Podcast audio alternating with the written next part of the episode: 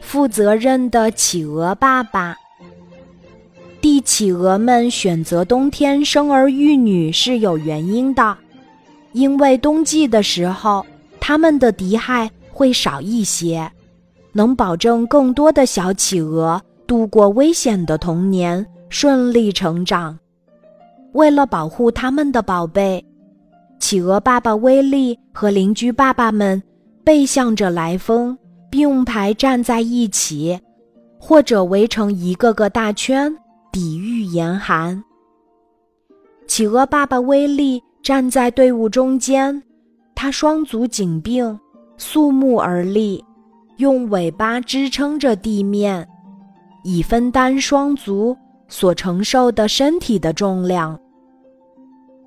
威利站好以后，就用嘴将蛋小心翼翼地拨弄到脚背上，并轻轻地活动一下双脚。让蛋在脚背上放稳，一切都准备好后，他把自己腹部一块肚皮放下来，轻轻地盖在那只蛋上。从这一天起，企鹅爸爸们便弯着脖子，低着头，全神贯注地凝视着，保护着这个掌上明珠，竭尽全力，不吃不喝地站立六十多天。一天一天过去了，威利他们躲过了一场又一场大风，一次又一次风暴。他们不能去吃饭，如果蛋宝宝离开了他们的保护，很快就会被冻死的。企鹅爸爸们越来越瘦，越来越瘦，他们消耗着自己的能量，为了自己的小宝宝。能顺利出生。终于有一天，威利家的小企鹅啄开了蛋壳，露出了它湿漉漉的小脑袋。威利累极了，可也高兴极了。小企鹅好奇地想跑到外面去，威利立刻把它捉回去，把它放在自己厚厚的羽毛下面。在严寒的气候下。小企鹅没有厚厚的脂肪，是会被冻死的。小企鹅终于慢慢长出了厚厚的羽毛，但是也不能走远，只能在爸爸的脚背上玩一会儿。因为没有饭吃，它也常常饿得喳喳叫。可它不知道，爸爸已经瘦了十多公斤了。企鹅妈妈们终于觅食回来了。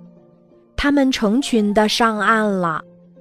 企鹅妈妈亚娜一上岸，就叫着自己的丈夫威利。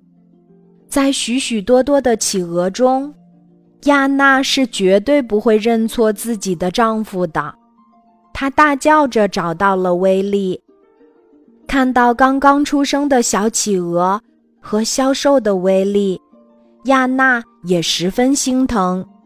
她急忙把存在自己嗓囊里的食物吐出来喂给小企鹅，也分给丈夫威力一点儿。小企鹅拼命地吃着，这是它出生以来吃到的第一顿饭。吃过了饭，亚娜和威力说着心里话，给自己的小宝宝取名叫亚丽，那包含着他们的名字。为了小亚丽。企鹅爸爸威利付出了难以想象的代价，他忍受着饥饿和寒冷，把自己的全部精力都给了小亚丽。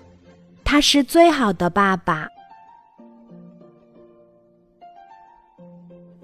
今天的故事就讲到这里，记得在喜马拉雅 APP 搜索“晚安妈妈”，每天晚上八点，我都会在喜马拉雅等你。